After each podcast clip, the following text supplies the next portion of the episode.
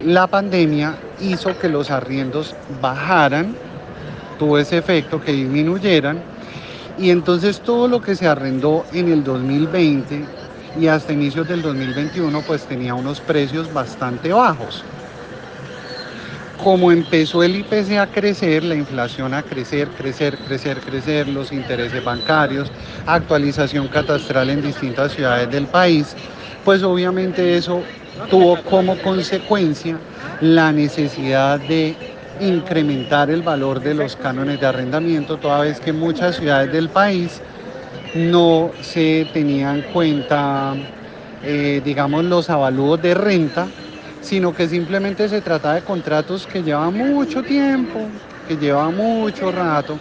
Entonces, por eso esta situación empezó a generar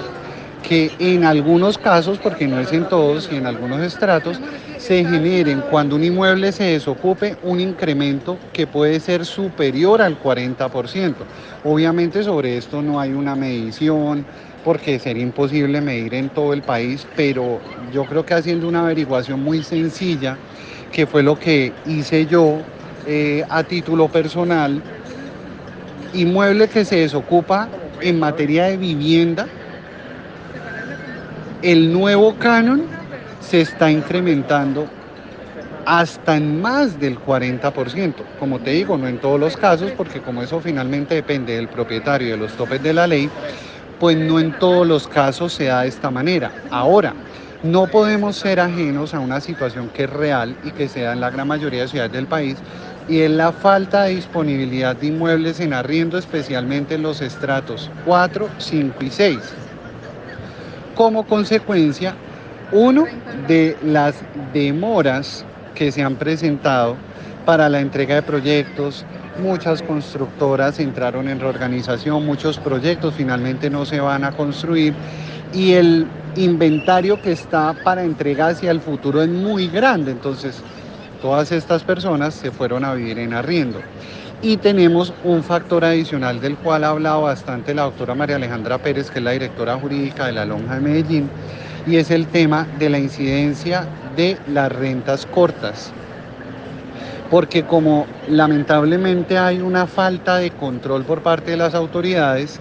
se están utilizando inmuebles que no están acordes a la regulación para rentas cortas.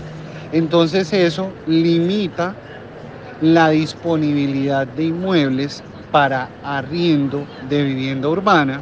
toda vez que los ingresos son muchísimo más altos. Entonces, como primera nota, quería mandarte esto para hacerte obviamente una aclaración